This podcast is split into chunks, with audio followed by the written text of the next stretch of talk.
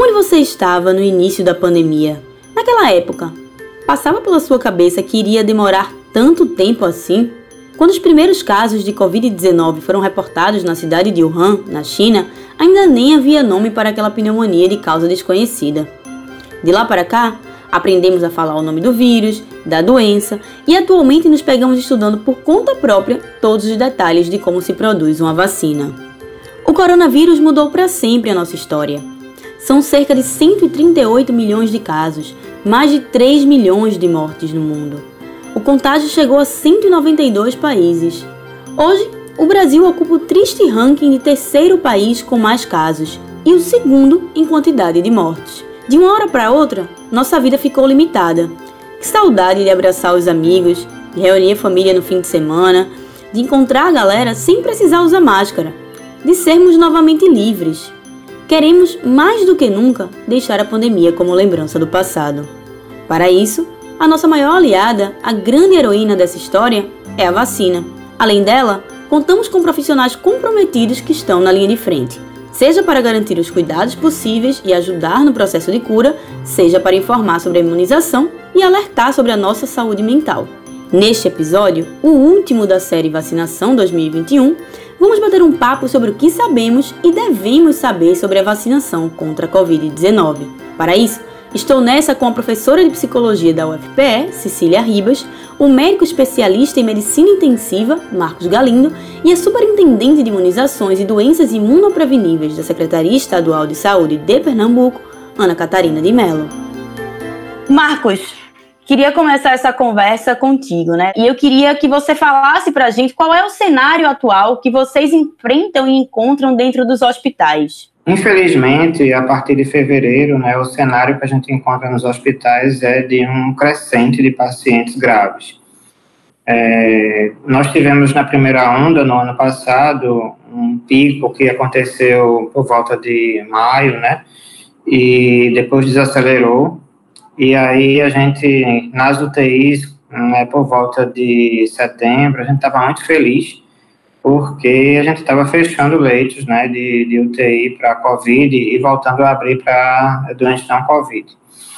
Infelizmente, com a reabertura e muito provavelmente com essas cepas novas, né, é, a gente teve um boom de, de casos no, novamente a partir agora do começo do ano.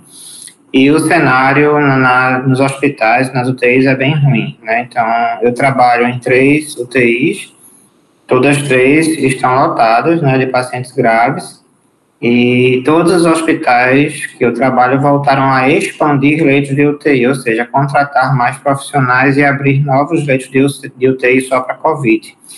Então, é, a gente voltou é, a mais ou menos o cenário que a gente teve no pico do ano passado. Considerando esse cenário que você está falando para a gente, que é um cenário grave, né? Acho que a gente pode chamar assim, é, em relação ao que a gente vinha é, passando no fim do ano passado, um pouco antes do fim do ano passado, o que é que você acha que as pessoas precisam saber nesse momento? Por exemplo, quem já pegou Covid, está imunizado, pode sair por aí nas ruas sem usar máscara, sem tomar os cuidados de distanciamento, ou ainda é momento para termos cautela nas nossas condutas sociais? Então, é, as pessoas que, que se vacinaram e que já tiveram Covid, é, às vezes têm essa sensação de segurança, né?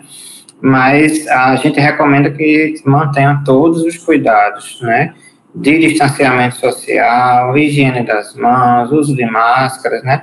Porque é, a gente não tem muita certeza ainda de por quanto tempo a imunidade é, do vírus de uma pessoa que teve né, a doença, ela vai durar. A gente não sabe se uma pessoa que teve a doença por uma cepa pode ter a doença por outra. A gente está vendo casos de reinfecção, né? É, a gente não sabe ainda se essas reinfecções são mais ou menos graves ou se a gravidade é a mesma.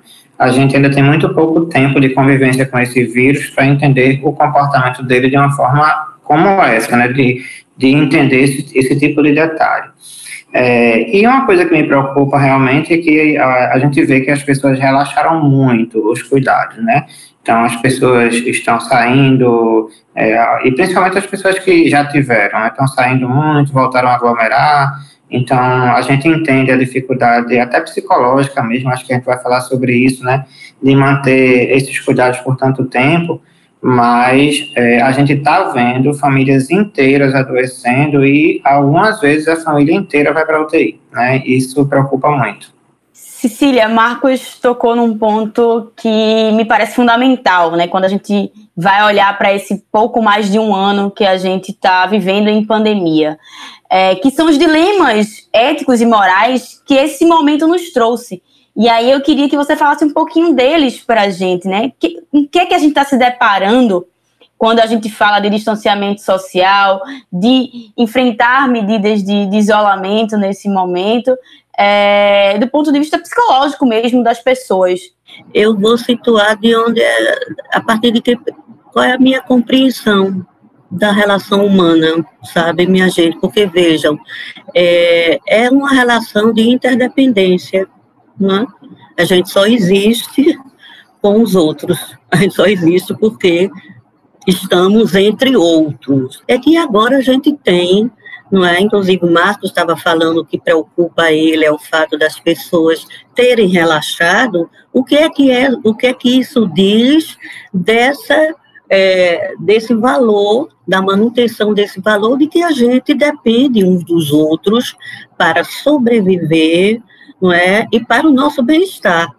Eu queria trazer um pouco uma discussão, Ana, para essa questão da conscientização da população é, e para a disponibilização de informação para as pessoas. Queria entender como é que o governo de Pernambuco tem agido no sentido de informar as pessoas sobre as medidas que devem ser tomadas é, diante de uma, uma política nacional que muitas vezes é, diz outra coisa em relação às medidas adotadas localmente? Bem, assim, a gente tenta deixar essa informação mais clara possível, claro, em todos os veículos de comunicação, para que a população compreenda. Isso não é fácil.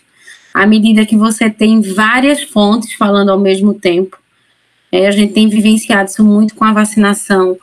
Qual é a fonte real? Qual é a orientação correta, né? A gente passa mais tempo durante o dia diz dizendo que tem informado errado do que dando informação correta e do que a população espera. É, então, a gente tenta esclarecer o mais rapidamente possível, porque também isso conta muito. Então, quanto o tempo, quanto mais você demora a responder, mais gera dúvida, inquietação. Mas com a velocidade que você tem hoje das mídias sociais, é muito complicado você reverter isso. Né? Assim, a gente passa o tempo todo tentando orientar corretamente, tentando também, junto do município e do próprio Ministério da Saúde, uniformizar as informações. Então, a gente, para as ações de vacinação, nós temos praticamente reuniões semanais com os municípios, na comissão intergestora bipartite, justamente para alinhar o discurso, para que a gente tente fazer da melhor maneira. E junto também do Ministério da Saúde. Claro que a gente entende que na vacinação o Ministério da Saúde é o norteador, mas acaba que com essa dificuldade, cada estado está seguindo meio que uma linha diferente. Isso às vezes é complicado, porque gera dúvidas em outros estados, em outros municípios. Mas a gente tenta né, trabalhar e sempre ter uma pronta resposta o mais rapidamente possível para garantir que as pessoas tenham a informação fidedigna o mais rapidamente possível. É, você falou aí das vacinas, e aí eu queria entrar um pouco, porque eu acho que é o tema que tem mais suscitado dúvidas, é, é para onde está todo mundo olhando nesse momento, né? É, eu queria que você falasse, nesse momento que a gente está atualmente, que Marcos mencionou, de hospitais cheios, qual a importância da vacina, qual a importância desse cronograma de vacinação para a gente conseguir vencer essa pandemia? A grande preocupação no ano passado da vacina não era em ter vacina, era se a população ia aderir à vacina. E a população tem uma boa adesão à vacina, isso aí não é problema para a gente. Mas o problema é a gente ter um insumo suficiente para a gente acelerar esse processo. A gente precisa vacinar o quanto antes. E a gente precisa garantir duas doses o quanto antes, e a gente precisa, além de vacinar bem, avançar nos grupos, né? Nesse momento, a gente ainda está finalizando os idosos, a gente ainda tem uma longa caminhada, que é vacinar o grupo de comorbidades, que é um grupo imenso. Então, a gente precisa acelerar. Agora, o que conforta é que 99% das pessoas querem vacina. No, no, primeiro mês da campanha de vacinação dos idosos, nós tivemos a situação de recusa de idosos. Hoje, esses idosos estão retornando e pedindo por suas vacinas. Então, isso é muito bom. Então, a gente precisa dar celeridade a isso. E, de fato, a gente tem visto que a vacina é segura, que ela tem dado retorno. Claro, são dados preliminares, mas nós já temos dados de 85 anos e mais, da própria redução do adoecimento do trabalhador da saúde. Então, a própria população indígena, né, que nós já concluímos com acima de 90%, tanto primeira dose como segunda dose aqui no estado. Então, a gente precisa acelerar, porque fazer vacina a gente sabe. E a população tem uma boa adesão a isso. É, isso é importante saber e dá, dá, um certo conforto na gente saber que as pessoas estão procurando a vacina, né? É, para quem ainda não sabe, né? Para quem desconhece esses detalhes do processo, quais são as vacinas que estão sendo utilizadas aqui em Pernambuco, Ana? É, em que etapa a gente está agora e quais são as próximas etapas, as etapas que vão vir nos próximos dias? É, nós entramos na população de 60 anos e mais a ideia é que até o final de maio nós concluímos a vacinação dos idosos e a partir de maio vamos entrar na vacinação das comorbidades. Paralelo a isso, nós estamos vacinando a população quilombola, os trabalhadores da saúde, as forças de segurança e salvamento, né? E como eu falei também, a população indígena, que já foi praticamente toda concluída. Nós estamos utilizando a vacina AstraZeneca e a vacina Coronavac aqui no estado. É, a vacina AstraZeneca com intervalo, com duas doses, com intervalo de pelo menos 12 semanas a três meses, e a vacina Coronavac com intervalo entre 21 e 28 dias. Como também existe uma previsão para no início de maio nós iniciarmos a vacinação das comorbidades com a vacina do laboratório Pfizer. Então, isso depende, claro, do fornecimento do Ministério da Saúde, mas a gente já está organizando a rede para o recebimento dessa vacina que tem uma tecnologia diferente de armazenamento e também da própria orientação da administração dela. Marcos, eu queria que você falasse também a partir da sua experiência pessoal, né? Você está aí em três UTIs, é, vendo os hospitais voltarem a, a encher. Como é que tem sido ser médico, ser profissional de saúde e atuar nessa realidade, assim? É, imagino que isso mexa também com, com o emocional de vocês, né? Que seja uma, uma batalha grande todo dia. Então, eu queria que você contasse um pouco para a gente como é que tem sido enfrentar tudo isso. Pois é, a gente brinca, é, a gente tem que brincar com algumas coisas, né? Mas a gente brinca dizendo que a gente deu um giro de 180 graus no que a gente fazia, né? Então, a gente estava num caminho de que as UTIs eram de porta aberta, né? Então, a maioria dos hospitais é, privados, e o Agamenon Magalhães também, que é o hospital que eu coordeno, permitiam já a família entrar durante o dia, ou em alguns serviços até 24 horas por dia, um familiar ficar acompanhando o seu paciente.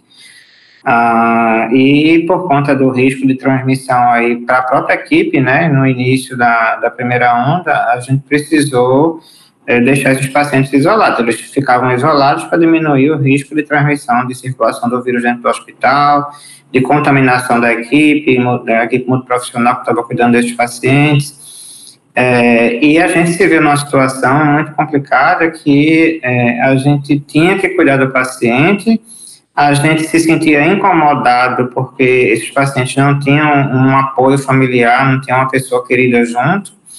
É, a gente precisou aprender a fazer um contato telefônico com esses familiares né, fazer videochamadas e, e, e telefonar para dar informações. Então, é, atualmente, a maioria dos hospitais faz isso, né, ou faz videochamadas eventualmente, mas a maior parte dos contatos para é, dar o boletim médico é feito por telefone. Então, isso despersonaliza, por um lado, um pouco né, o contato, porque a gente não está olhando olho no olho, a gente não sabe qual é a reação que as pessoas têm do que a gente está falando. Por outro lado, de, uma, de um de uma certa forma, aproxima um pouco a gente de alguns familiares, porque como a gente escolhe é, um porta-voz de cada família para falar, a gente acaba aprendendo o nome desse porta-voz e a gente estabelece algum vínculo com ele, né, enquanto o doente está na UTI.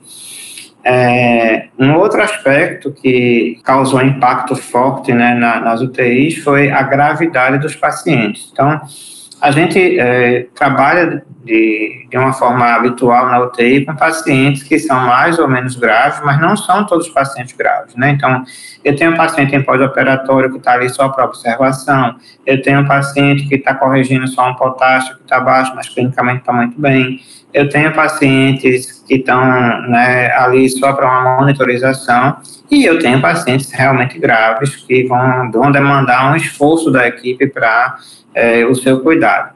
É, quando a gente vai para os pacientes com Covid, a maioria dos pacientes é grave. A grande maioria é grave, né? Cecília, eu sei que você quer complementar, é, e eu aproveito para emendar com uma pergunta, né? Como é que esses profissionais de saúde eles podem cuidar da própria saúde mental nesse momento para lidar com essas situações, como acho que Marcos estava mencionando aqui para gente? É, eu tinha levantado a mão para complementar, não é, Marcos? Que além disso que você testemunha para gente, não é, traz para a gente, tem também a, a heterogeneidade em termos do percurso dos profissionais e, consequentemente, no, na experiência de, de, da perda, né, do enfrentamento da quantidade de mortes que tem acontecido. A gente precisa cuidar dos nossos cuidadores. É isso, Marcos. A gente precisa cuidar dos nossos cuidadores, a gente precisa cuidar da gente, para poder cuidar dos outros. Então, a pergunta é como a gente mantém a saúde mental? A gente mantém, eu acho que o que favorece, o que pode favorecer, é esse sentimento de estar junto, de contar um com o outro, não é? Nesse momento de tanta dificuldade, de tanta adversidade. É suficiente nem sempre tem dias que possivelmente, né, tem dias muito mais difíceis e tem dia um pouquinho menos. Não tem dia fácil, não. Tem dia um pouquinho menos. E tem um humor. Você falou, né, Marco, a gente não pode brincar com isso, mas tem brincadeira. Tem sim porque o humor, a capacidade de ter humor, de manter essa, sabe, essa conversa entre os pares, essas brincadeiras que para quem está de fora pode achar um absurdo estar tá tirando esse tipo de brincadeira numa UTI ou numa situação dessa, etc. e tal, mas isso é exatamente a expressão da busca né, de se sustentar não é, nessa adversidade e de ir em frente. É, sem dúvida, né? A gente é, nunca esteve, enquanto equipe multiprofissional nas UTIs, a gente nunca esteve tão junto, né? Então, é, a fisioterapia, a enfermagem, a fonoaudiologia, inclusive psicólogos também, né? A gente tem algumas UTIs que tem psicólogo, é, terapeuta ocupacional, todos é, acharam alguma, de alguma forma um jeito de contribuir e todos se apoiam. Realmente tem dias que alguém está chorando e a gente vai lá e, e, apoia, tem gente, tem dia que um não está muito bem e o outro assume, né? Então é, tem, tem algumas perdas de alguns pacientes que a gente não aceita, né? Mas a gente fica muito feliz com as altas, né? Com as recuperações. É, isso é uma coisa que anima demais a equipe, né? A gente já aprendeu que, que, os pacientes com Covid, eles passam um tempo graves, né? E, bom, claro que alguns vão falecer, mas depois de alguns dias a gente começa a ver os pacientes melhorar, é, melhorarem, né? E aí é, a gente começa a ter as altas, e aí aqueles corredores de palmas, e aquele, é, a equipe se junta para felic, dar felicitações ao, ao, paciente pela alta. Isso continua acontecendo e isso é uma forma de nos dar conforto, né? De conforto psicológico, tá? Bom, já que a gente está falando de, de esperança, né? de um certo, entre aspas, otimismo e de aprendizados, eu queria voltar para você, Ana, para a gente voltar a falar sobre vacina, porque eu acho que quando a gente está falando de vacina, nesse momento, a gente está falando de esperança. É, eu queria saber, Pernambuco, ele tem algum plano de operação no sentido de adquirir novas doses de vacina e até dos insumos que você estava mencionando, para garantir que a vacinação ela ocorra sem interrupções, para garantir que ela ocorra de forma ágil, com todas as intempéries que a gente vai viver agora pelos próximos meses? É, o que compete aos estados quanto à aquisição é principalmente as seringas, e isso a gente já tinha feito desde o ano passado. Na verdade, nesse momento, existe um acordo do Estado no consórcio Nordeste para aquisição da vacina Sputnik. É, a gente, claro, que o nosso plano A é que o Ministério da Saúde assuma né, essa logística, por, e aí tem uma distribuição econômica em todo o país. e a gente consiga, né, dar celeridade com mais com maior número de doses da vacina, mas o Estado já vem desde o ano passado trabalhando já para deixar toda a logística, que é o que compete à gestão estadual, pronta e organizada para o abastecimento das vacinas em todos os municípios do estado. A gente já consegue falar em um horizonte de uma possível imunização de rebanho, de uma possível retomada é, de uma vida, entre aspas, normal, como a gente tinha antes da pandemia, em função da vacinação? Nesse primeiro momento é reduzir internação e óbito, então nosso grande objetivo, né? Por isso que estamos falando de grupos prioritários. A partir do segundo semestre, acredita-se que os laboratórios produtores consigam entregar um maior volume de vacina e a partir daí você consiga ampliar. Né? Nós sabemos já que precisamos vacinar um percentual importante da população, então vacinar grupos prioritários, a, o objetivo é, vai ser só reduzir internação e óbito, mas que a gente consiga ver o horizonte de um retorno, a gente precisa vacinar um grande volume. E isso depende de um grande quantitativo de vacinas. Essa vacina ela traz uma logística diferente para a gente quando a gente tem duas doses. Então, quando você tem uma vacina com dose única, isso é mais fácil. Mas a partir do momento que você tem duas doses, você precisa ter a mesma logística duas vezes. E isso é trabalhoso, mas isso é necessário.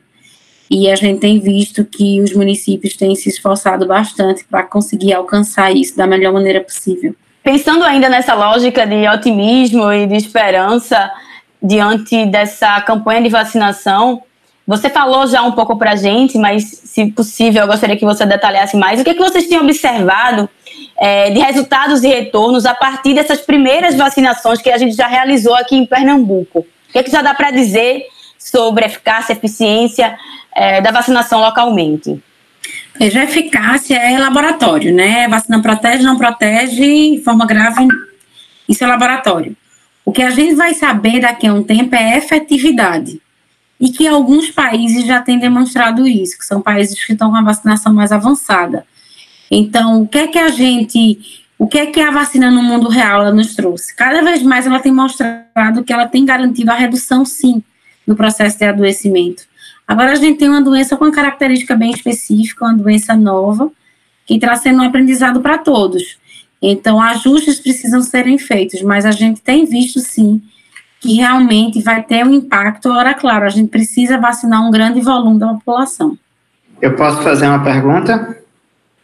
Ana, é, você acha que o coronavírus vai terminar sendo como a, a um vírus H1N1, a gente vai ter que fazer vacina anual? Está atendendo para isso, Marcos. Essa é a tendência. Que ela torne-se uma vacina anual à medida que você tem a mudança do vírus, né? Como o vírus da influenza. Então, para a gente conseguir realmente ter um controle mais adequado, provavelmente ela vai tender a se tornar uma vacina endêmica. O que a gente está torcendo é que alguém tenha a fórmula mágica de colocar em uma mesma vacina influenza e Covid, porque isso aí vai facilitar bastante e vai garantir que a gente consiga ter né, uma boa execução. Mas vamos ver o que vem. Mas é, é a tendência. Marcos, já dá para perceber os efeitos da efetividade da vacina dentro das UTIs? Bom, em relação às UTIs, né, o que a gente tem notado, né, e aí, assim, é só uma percepção, gente, eu não tenho dado, é só o que a gente percebe. É, a gente não tem visto é, casos, né, de graves em pacientes que fizeram as duas doses, é, eu não tenho visto. A gente vê alguns casos graves em pacientes que tomaram apenas uma dose, tá, mas com as duas doses a gente não tem visto. É, e a gente realmente está vendo que os casos que estão ficando graves agora são de menos de 60 anos, a grande maioria, né? Então, é, 70% do, do mês passado na, na UTI do Gamena Magalhães tinham menos de 64 anos. E a gente está vendo muitos, muitos jovens na, nas UTIs. Então, a impressão é de que talvez a gente tenha efetividade aí é, da vacinação. Bom, bom saber. Vamos encaminhando para o final dessa conversa da gente, sabendo dessa boa notícia, né, que vem aí da experiência prática de vocês. Mas eu queria deixar o microfone aberto para saber o que, que vocês gostariam de dizer para a população nesse momento. E aí eu vou começar direcionando para você, Cecília. Para quem está esperando a vacina, como é que a gente pode esperar essa vacina com tranquilidade, né? Respeitando todas as medidas que estão sendo preconizadas pelo governo é, e ansiando de maneira positiva esse momento da nossa vez. Vamos retomar a dignidade de pensar. Vamos pensar, vamos refletir, vamos procurar saber, vamos se informar, não é? Ó, oh, veja quantas informações daqui importantes poderão ser divulgadas, né? Então, assim, é isso que é o esperar, não é? Sem pressa e sem descanso. Tem que continuar esperando, né? Então, como é que a gente sustenta esse desejo, essa vontade? É que se trata de um desejo, não é? Por isso que a gente fala que tem, veja, tem o meu desejo, tem a consciência, a, a minha vontade consciente de me informar e de contribuir, e tem razões inconscientes, e a gente tem é? na psicanálise, a gente, quando trabalha no campo psicanalítico, a gente vê inúmeros boicotes que são feitos, sem às vezes a gente ter nem consciência no que diz respeito a um movimento que vá numa direção mais consequente e efetiva, não é? Então, o que é que faz com que jovens, né, agora o pessoal, muita gente de 40 anos morreu, já morreu muitos, né? A faixa etária já diminuiu bastante. Então, assim, esperar a vacina com fé, aquela fé que tem na música, né?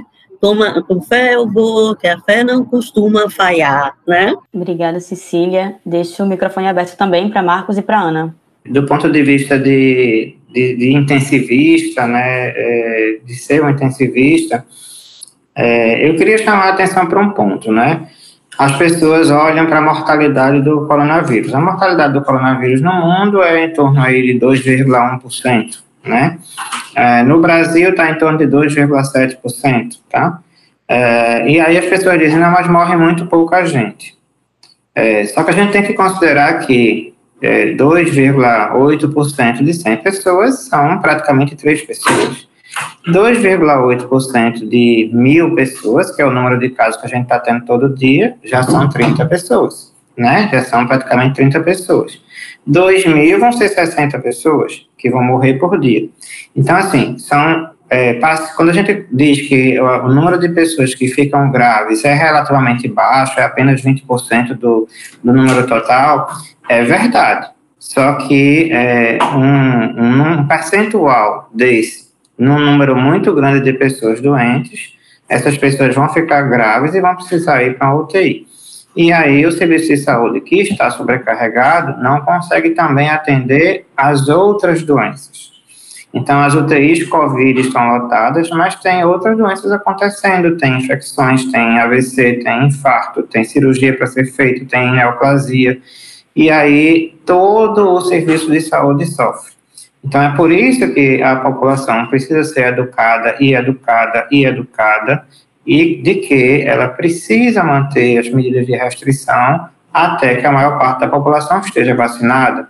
E imagina-se que vai ser algo em torno de 60% a 70% de pessoas vacinadas para a gente conseguir isso. A outra coisa é que uma pessoa vacinada pode se infectar, né? É, ela, ela poderá se infectar e ela poderá transmitir o vírus. Né? Então, não, ela, é, o, o, fato de ser vacinada não quer dizer que ela não vá adoecer. Ela, ela tem uma chance muito grande, quase 100%, aí, de não ter formas graves, né?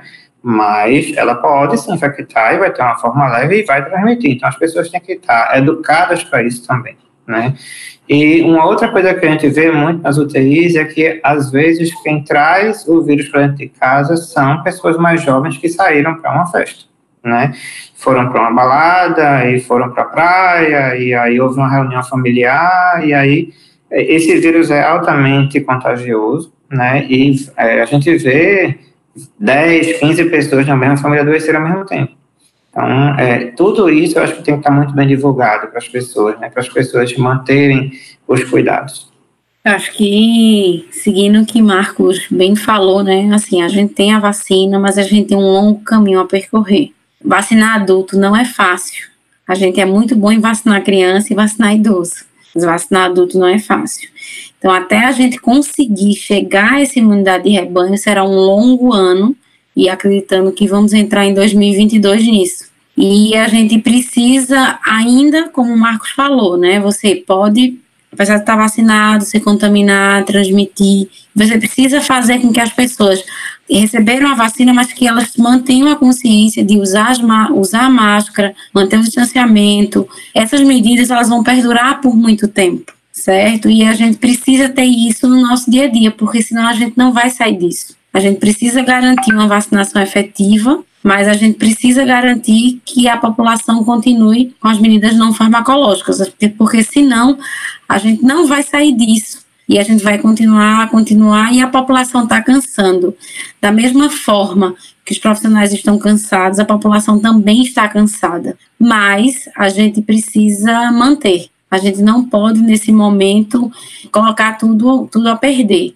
Não está sendo fácil, mas a gente vai chegar lá. A gente precisa ter, se a vacina traz a esperança, a gente também tem que ter o horizonte, no horizonte que a gente vai né, retornar a tudo que a gente deixou de fazer no passado. Mas a gente precisa fazer por onde? E assim, a consciência de todos. Então, nesse momento, todo mundo tem que fazer a sua parte. Eu acho que a Covid-19 ela mostrou pra gente, né, quem somos nós e que todos nós precisamos nos ajudar sempre, porque senão a gente não vai sair disso. Então, assim, é, a gente tem percebido que as pessoas recebem a primeira dose e acham que estão livres de tudo. E não é bem assim. Né? Então a gente precisa cada vez mais falar, falar, falar para que as pessoas tenham a consciência e que a gente, daqui a um, dois anos, consiga voltar à nossa vida normal, que a gente acredita que, se bem que a gente já está se acostumando com a outra, né? Mas que a gente acredita que a gente precisa voltar a fazer o que fazíamos antes. Mas que a população tenha a consciência e que todos também tenham, né? Não só a população, mas os profissionais que são formadores de opinião.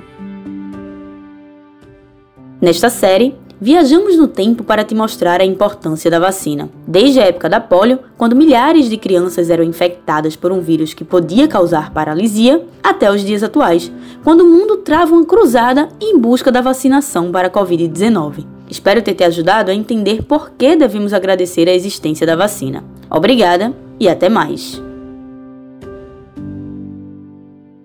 Secretaria de Saúde, Governo de Pernambuco. Mais trabalho, mais futuro.